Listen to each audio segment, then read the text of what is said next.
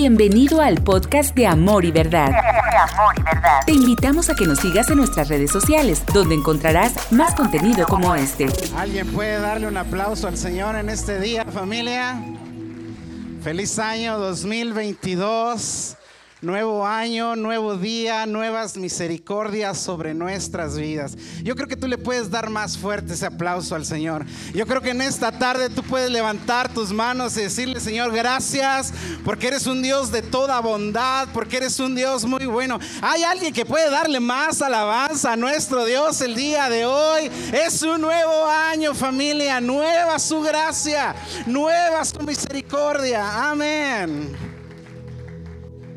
Qué privilegio es estar aquí en la casa del Señor, ¿no lo crees? Yo quiero que todo el mundo voltee con su vecino y dile qué privilegiados somos de estar aquí.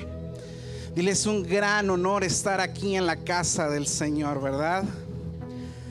Pues el día de hoy, por la gracia de Dios y la gracia de los pastores sobre mi vida, hoy tengo el honor de compartir con ustedes la palabra de Dios. Y, les quiero confesar algo. Estoy muy nervioso, como pocas veces he estado en mi vida. Y no he dejado de llorar. No he dejado de... Desde que inició este año no he dejado de darle gracias a Dios por todo lo bueno que Él es. Alguien puede decir en este año, Señor, gracias por todo lo bueno. Alguien puede decirle, Señor, gracias porque eres sido tan bueno. Porque a pesar de todo, Señor, nos has regalado un nuevo año. Eres tan bueno. Amén. Hoy quiero compartir un mensaje que siento muy fuerte que Dios puso en mi corazón. Yo quiero hablar acerca de cuál es el eco de nuestra vida. Cuál es aquella reverberancia, aquel efecto sobre nuestra vida vamos a transmitir. Y antes de iniciar, quiero que me acompañes y, vamos a, leer algunos pasajes, pero quiero iniciar con este en particular, el libro de Eclesiastés en el capítulo 1, versos 1 al 11 en adelante. Leemos las palabras de Salomón, un hombre muy sabio, pero yo quiero que meditemos en esto y yo quiero enseñarte algo que él escribió y quiero transmitirte el sentido en el que él está escribiendo estas palabras, ¿ok? ¿Me acompañas conmigo? Eclesiastés 1, versos 1 en adelante. Fíjate, dice la escritura, dice, estas son las palabras del maestro, hijo del rey David y gobernante de Jerusalén Dice, nada tiene sentido, dice el maestro. Ningún sentido en absoluto. Wow, creo que Salomón empieza algo trágico, ¿no? A hablar, empieza algo ah, medio triste a escribir. Creo que estaba pasando por un mal momento.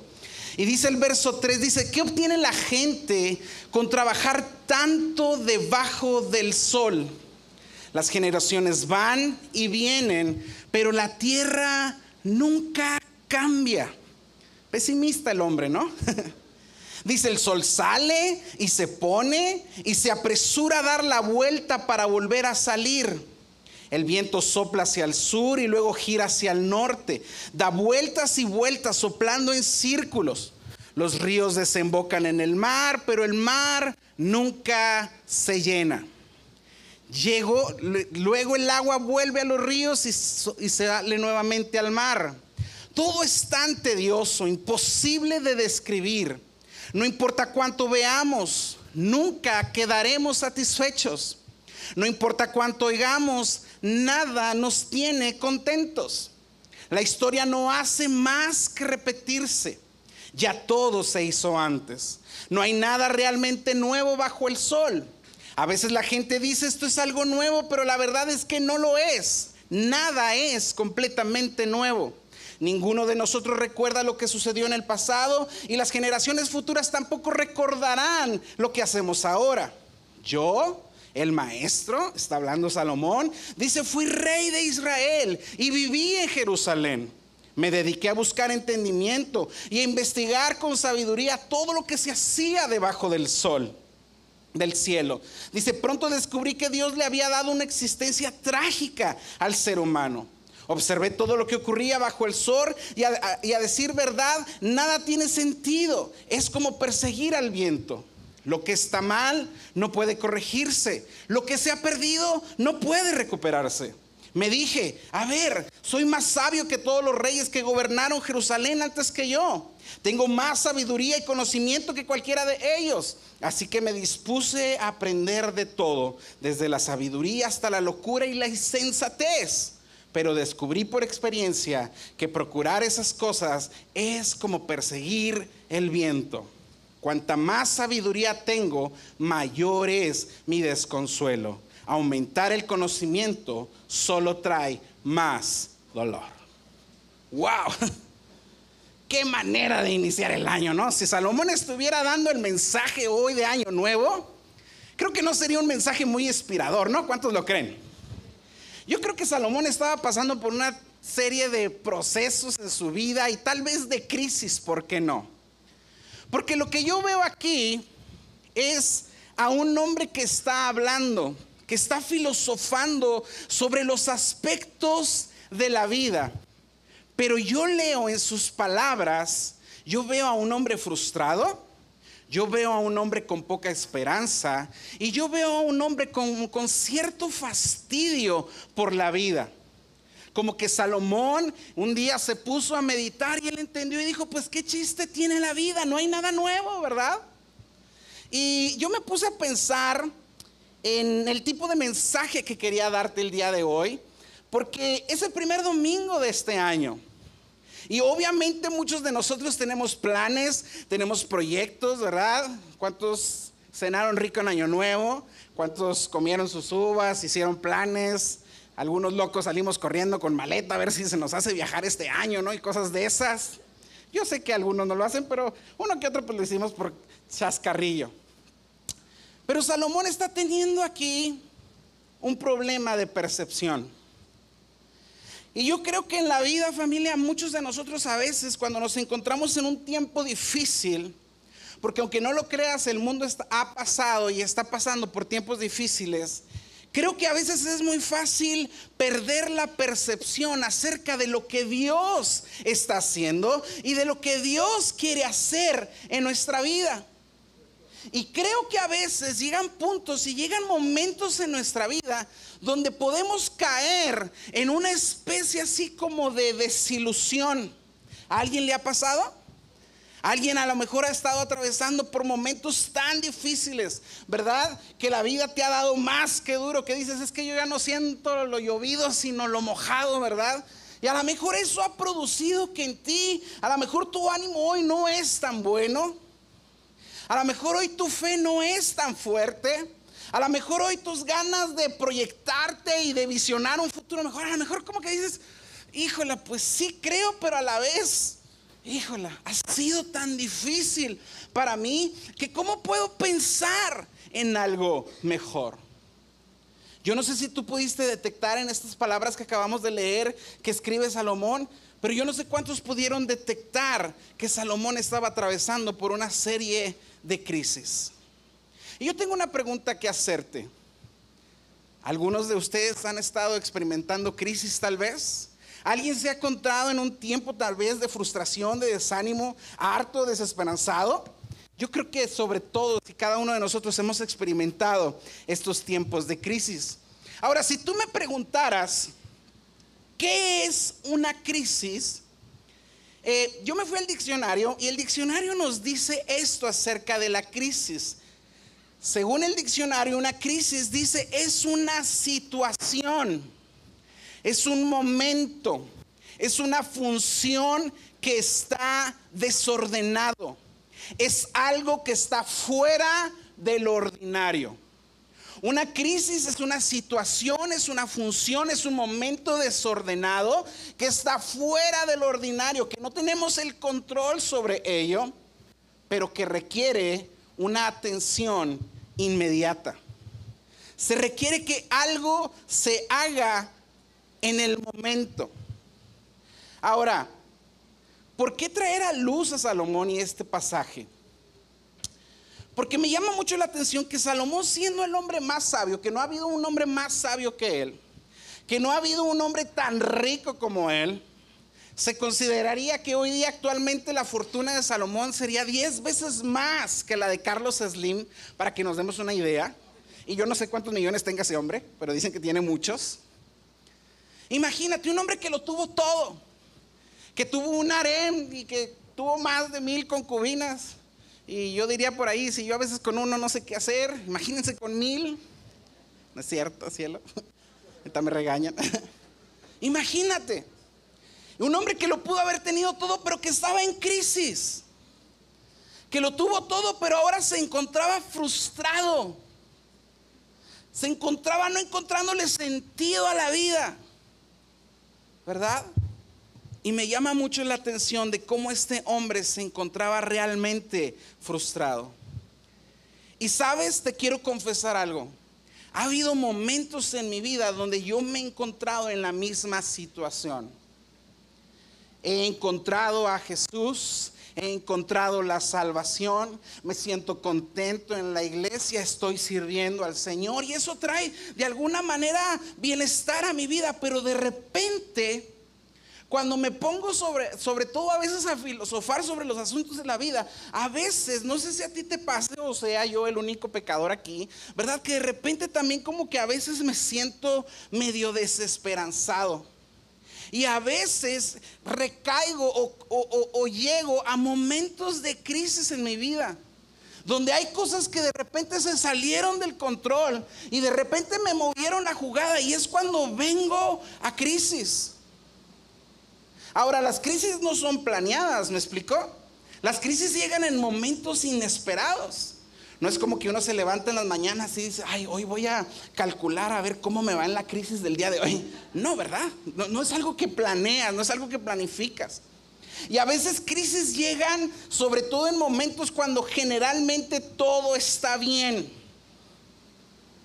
Pero de nuevo, hay momentos en nuestra vida cuando las cosas están fuera de orden, cuando no podemos pensar correctamente, cuando no estamos sintiendo correctamente o cuando simplemente nuestra perspectiva no coincide con nuestra realidad.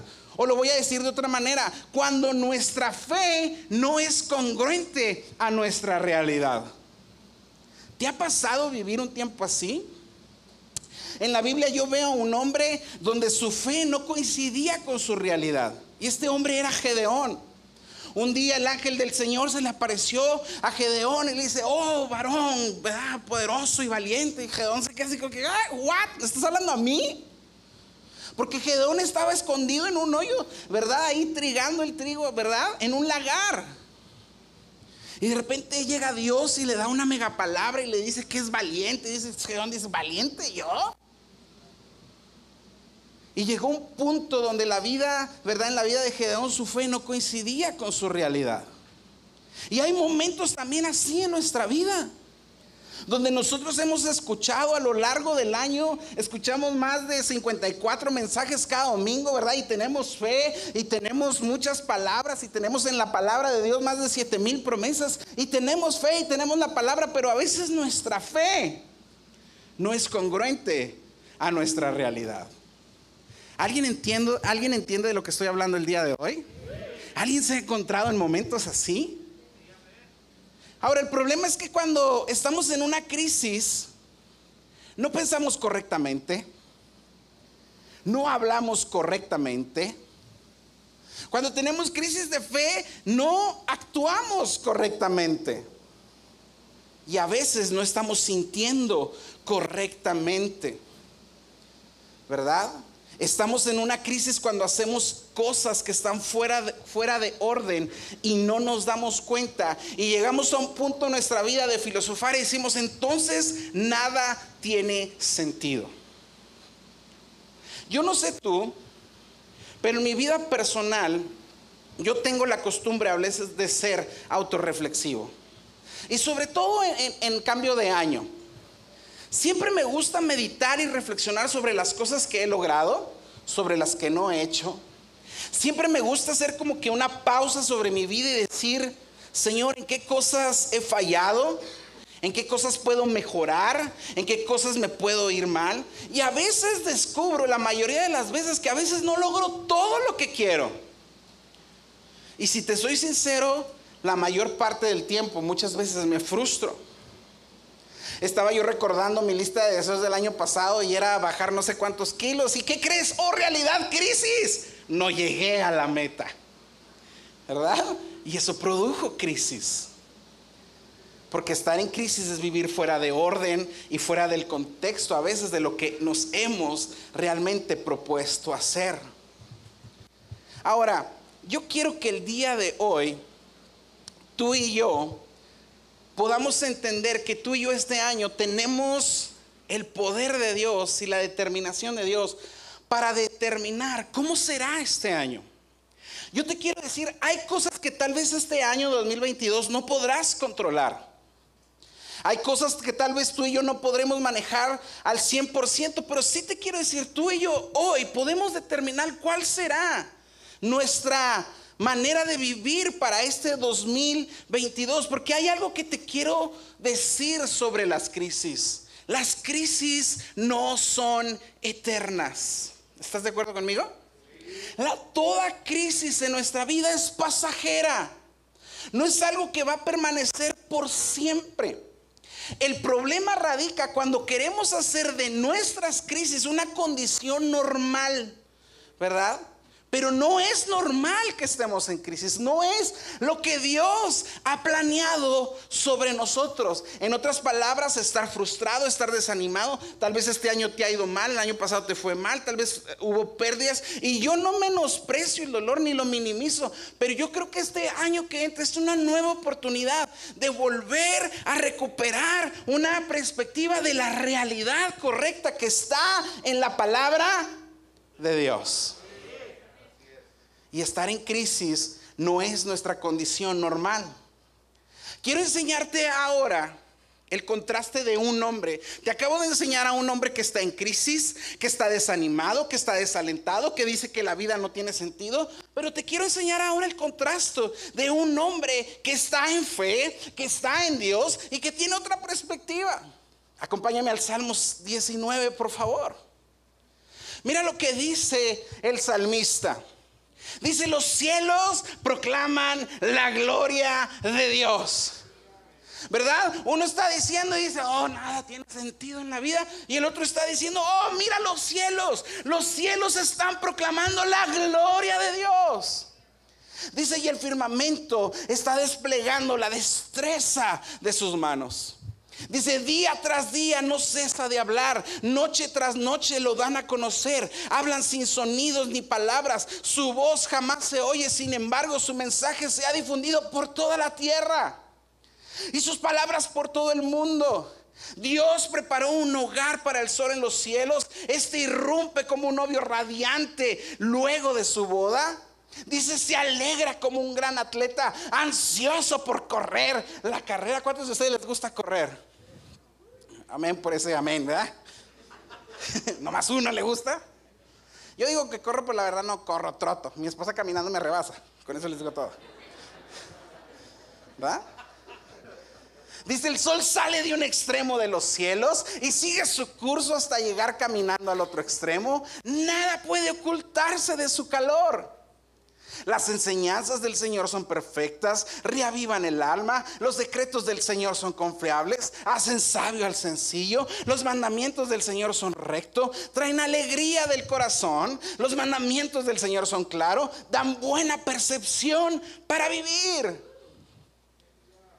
La reverencia al Señor es pura, permanece para siempre. Las leyes del Señor son verdaderas, cada una de ellas es imparcial, son mucho más deseables que el oro, incluso que el oro más puro, son más dulces que la miel. Incluso que la miel que gotea del panal sirve de advertencia para tu siervo, dice una, para tu siervo, una gran recompensa para quienes la obedecen.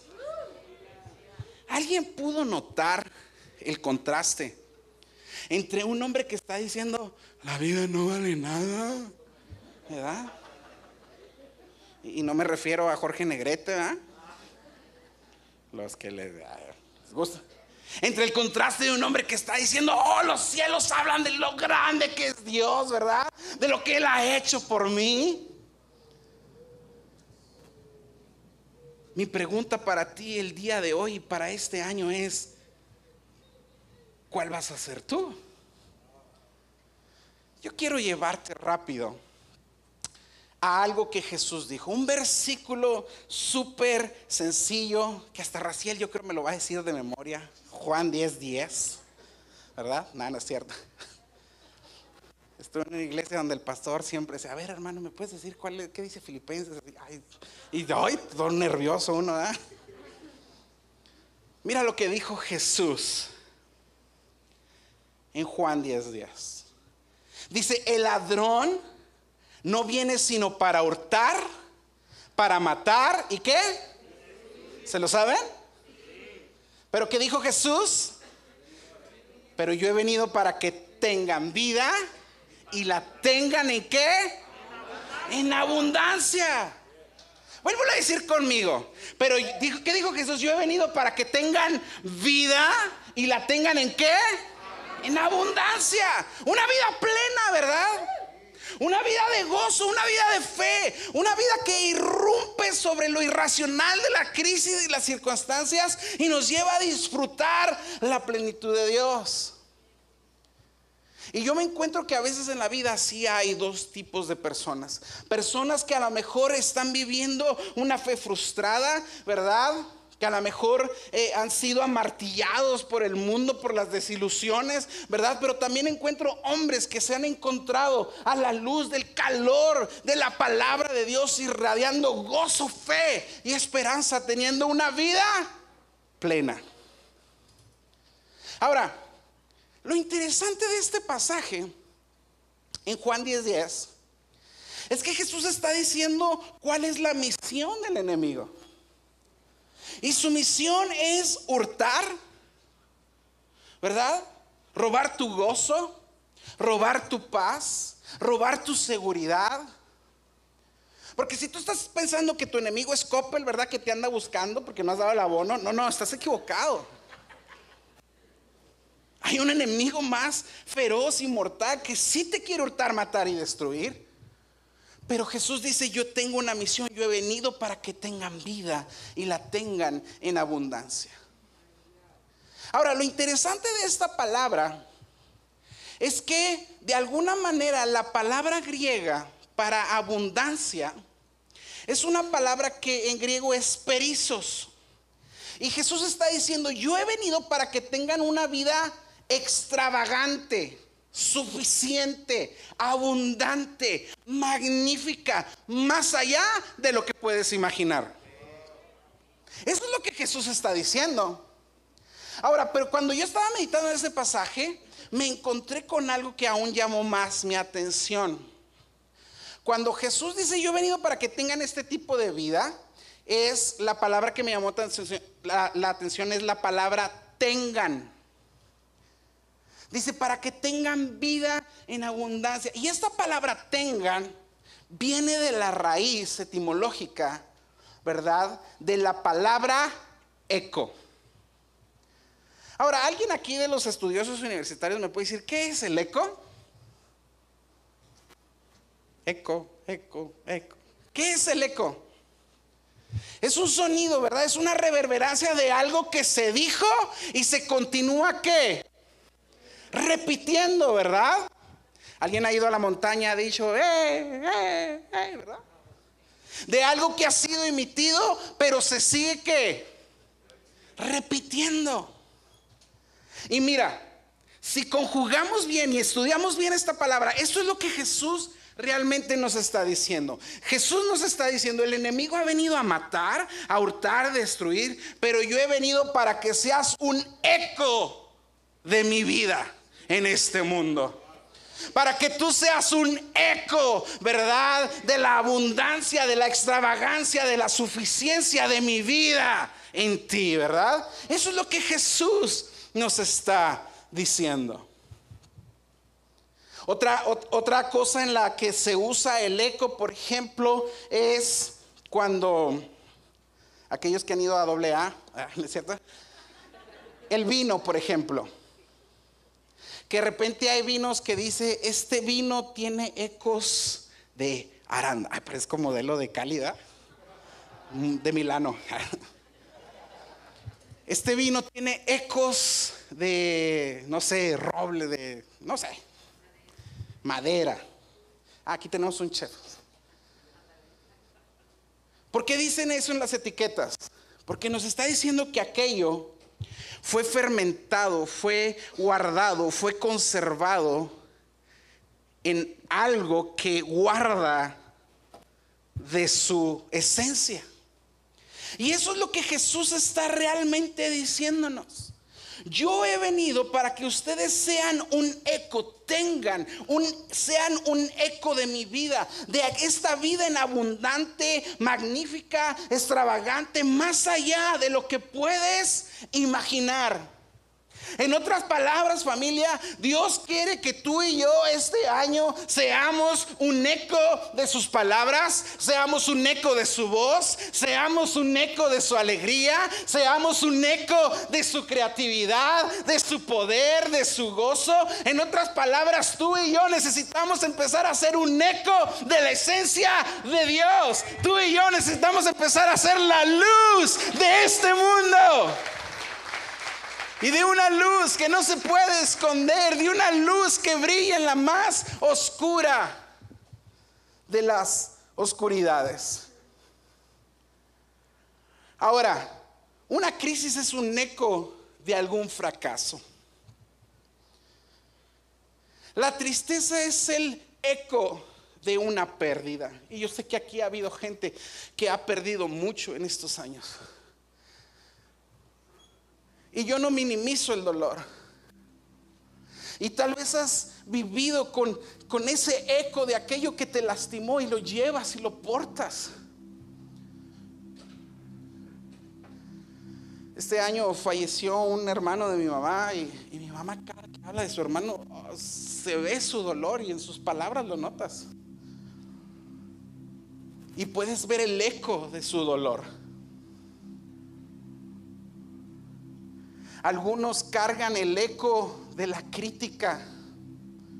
Porque un día alguien te juzgó y te criticó y te dijo, tú no vas a servir más y, lo llevas cargando y, te has, y, has llevado el eco de una palabra negativa que un día decidiste abrazar. Algunos llevan el eco de algún fracaso y a donde quiera que vas llevas ese eco. Hace como cinco años yo estaba en una, no de, de muchas crisis que he tenido, pero de repente un día me noté, noté que la gente se dejó de acercar y dejó de buscar y yo decía, ¿por qué? Y de repente yo tuve que descubrir que yo me había convertido en un eco de mi dolor, de mi amargura. Y era algo que lo transmitía. Pero no es el tipo de vida, familia, que Dios ha diseñado para nosotros. Porque Dios quiere que seamos un eco de su esencia en este mundo. Tú y yo necesitamos ser la voz de Dios para un mundo que adolece, familia. Para un mundo que está en crisis. ¿Quién va a consolar a los desconsolados?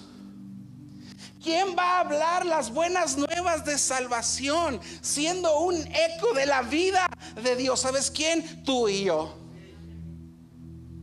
Pero tú y yo tenemos que entender esta palabra que Dios quiere que seamos un eco de su vida.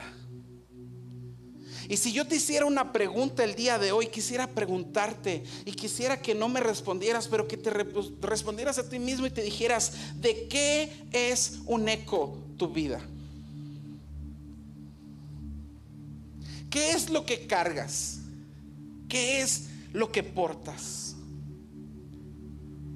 ¿Cómo vas a hacerle este año para cambiar y empezar a ser un eco de la vida en abundante que Dios quiere que tengas? Porque eso sí te quiero decir, este es un nuevo año.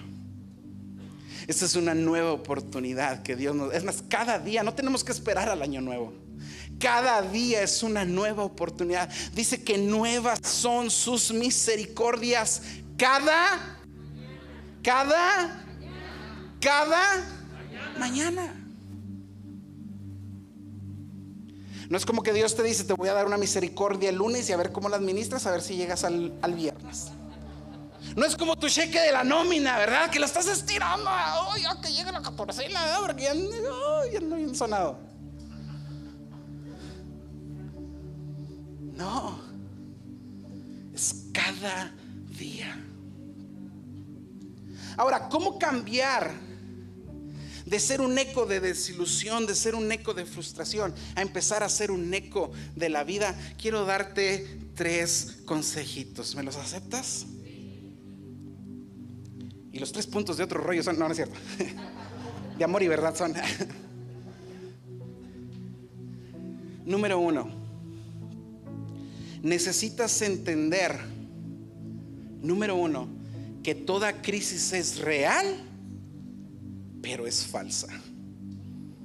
Paradójico, ¿no? Toda crisis es real en tu vida, pero es falsa.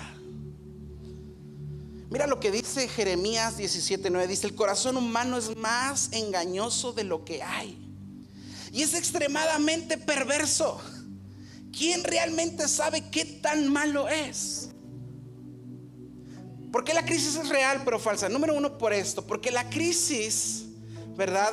Es algo que está fuera de orden. Es real porque el dolor es real.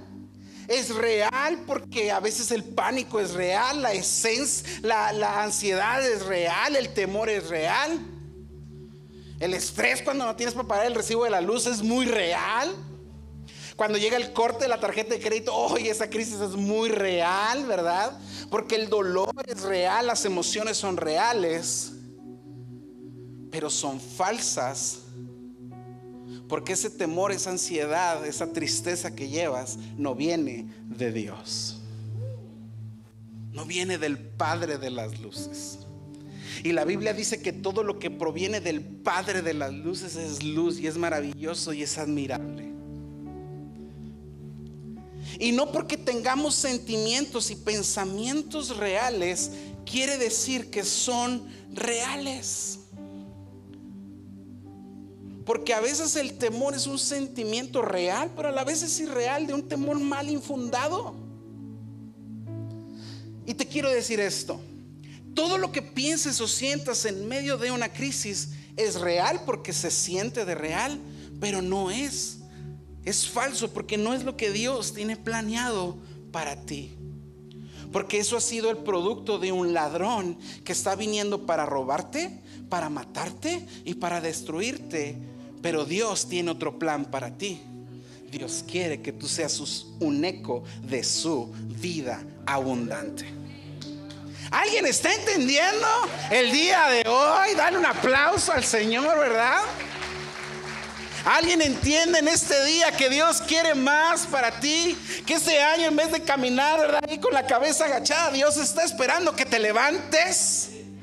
Que alces tus miradas. No dijo el salmista, oh, ¿a quién tengo yo en los cielos sino a ti? No me hagan predicar así como pentecostal. Si ya saben cómo soy, ¿para qué me invitan? Segundo consejo.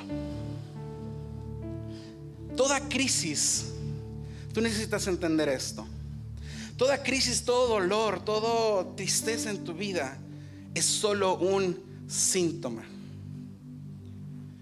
Mira, la crisis es el resultado de estar en problemas en varias áreas de nuestra vida.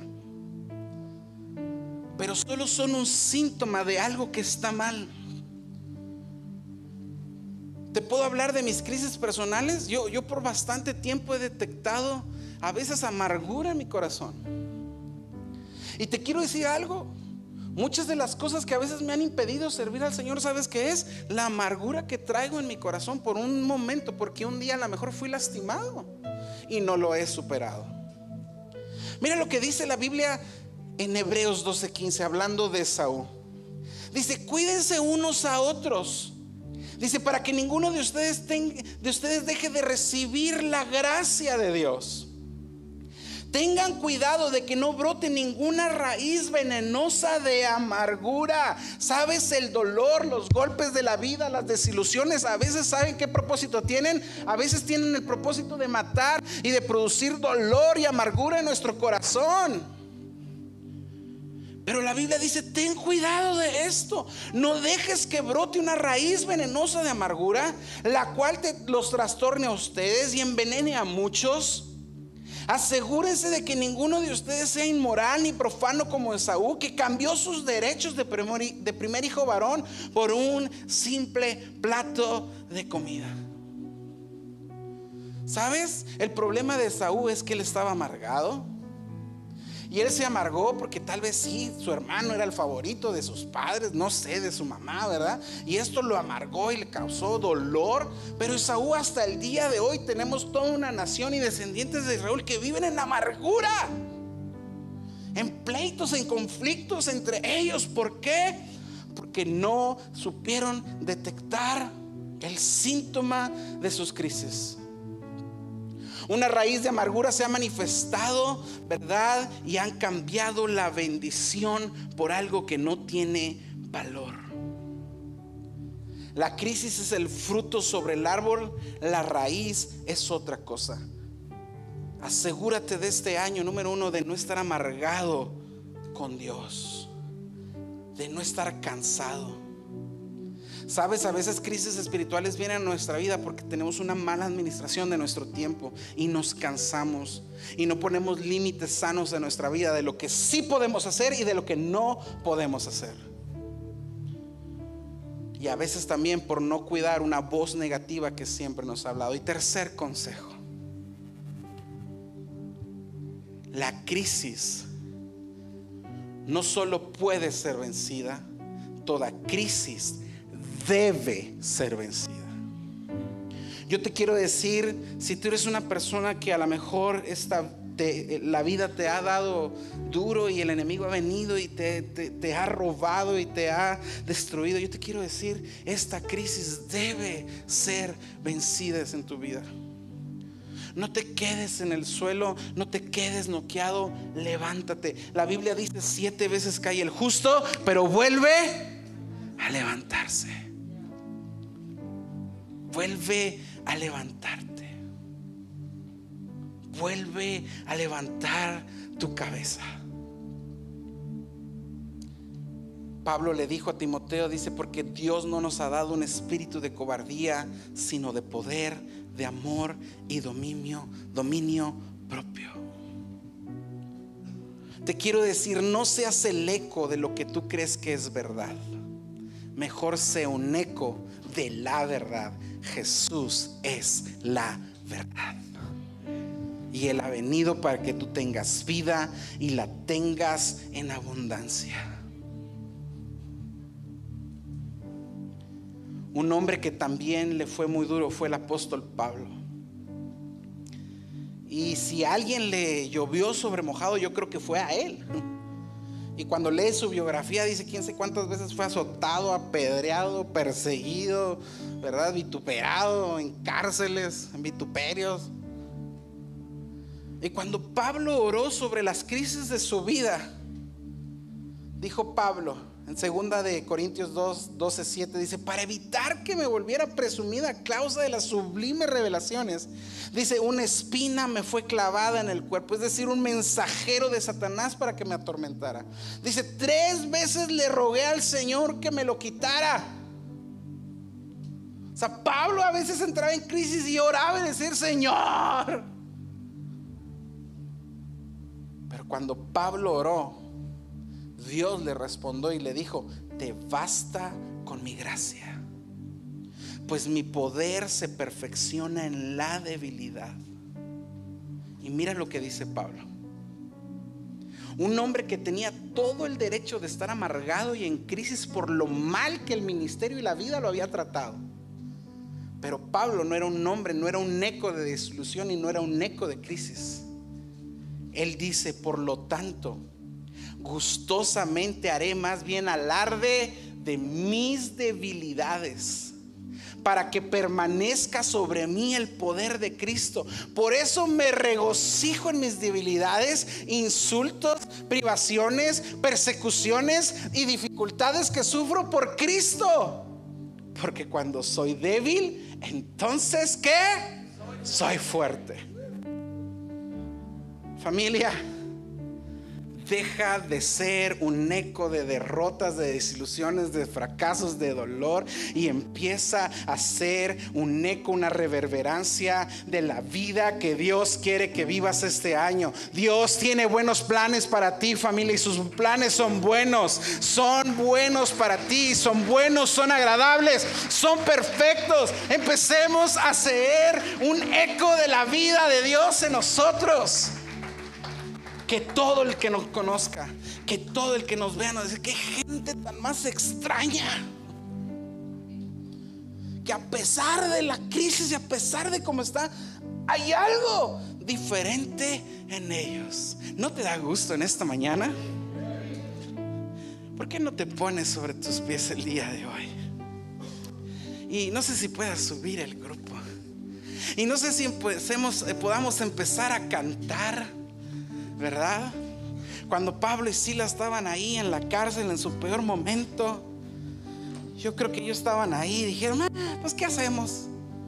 O nos lamentamos de las heridas y de los azotes. y yo creo Pablo dijo, pues mejor cantemos, ¿verdad? Y cuando ellos empezaron a cantar, cuando ellos empezaron a adorar, y cuando ellos empezaron a hacer un eco de la vida de Dios, de la abundancia de Dios, dice la escritura que hasta las puertas de la cárcel se estremecieron, fueron abiertas, y que hubo hasta un temblor. Oh, yo creo que algo puede pasar el día de hoy si tú y yo empezamos a cambiar nuestra tristeza por la danza, si tú y yo en vez de estarnos ahí lamentando, empezamos a decir, Señor, gracias, porque sé que vienen cosas buenas para mi vida. Yo quiero empezar a ser un eco de tu vida, Señor. Yo quiero empezar a tener una vida. En, hay alguien aquí que pueda orar conmigo y decir, Señor, oh, empieza, entonces empieza a levantar tus manos, empieza ahí en tus propias palabras, de, empieza a declarar, oh, y empieza a ser un eco de la vida de Dios en esta mañana, familia. Y di, este año las cosas van a cambiar, serán diferentes, levantaré mi cabeza, oh, porque si siete veces he caído, siete veces me voy a volver a levantar.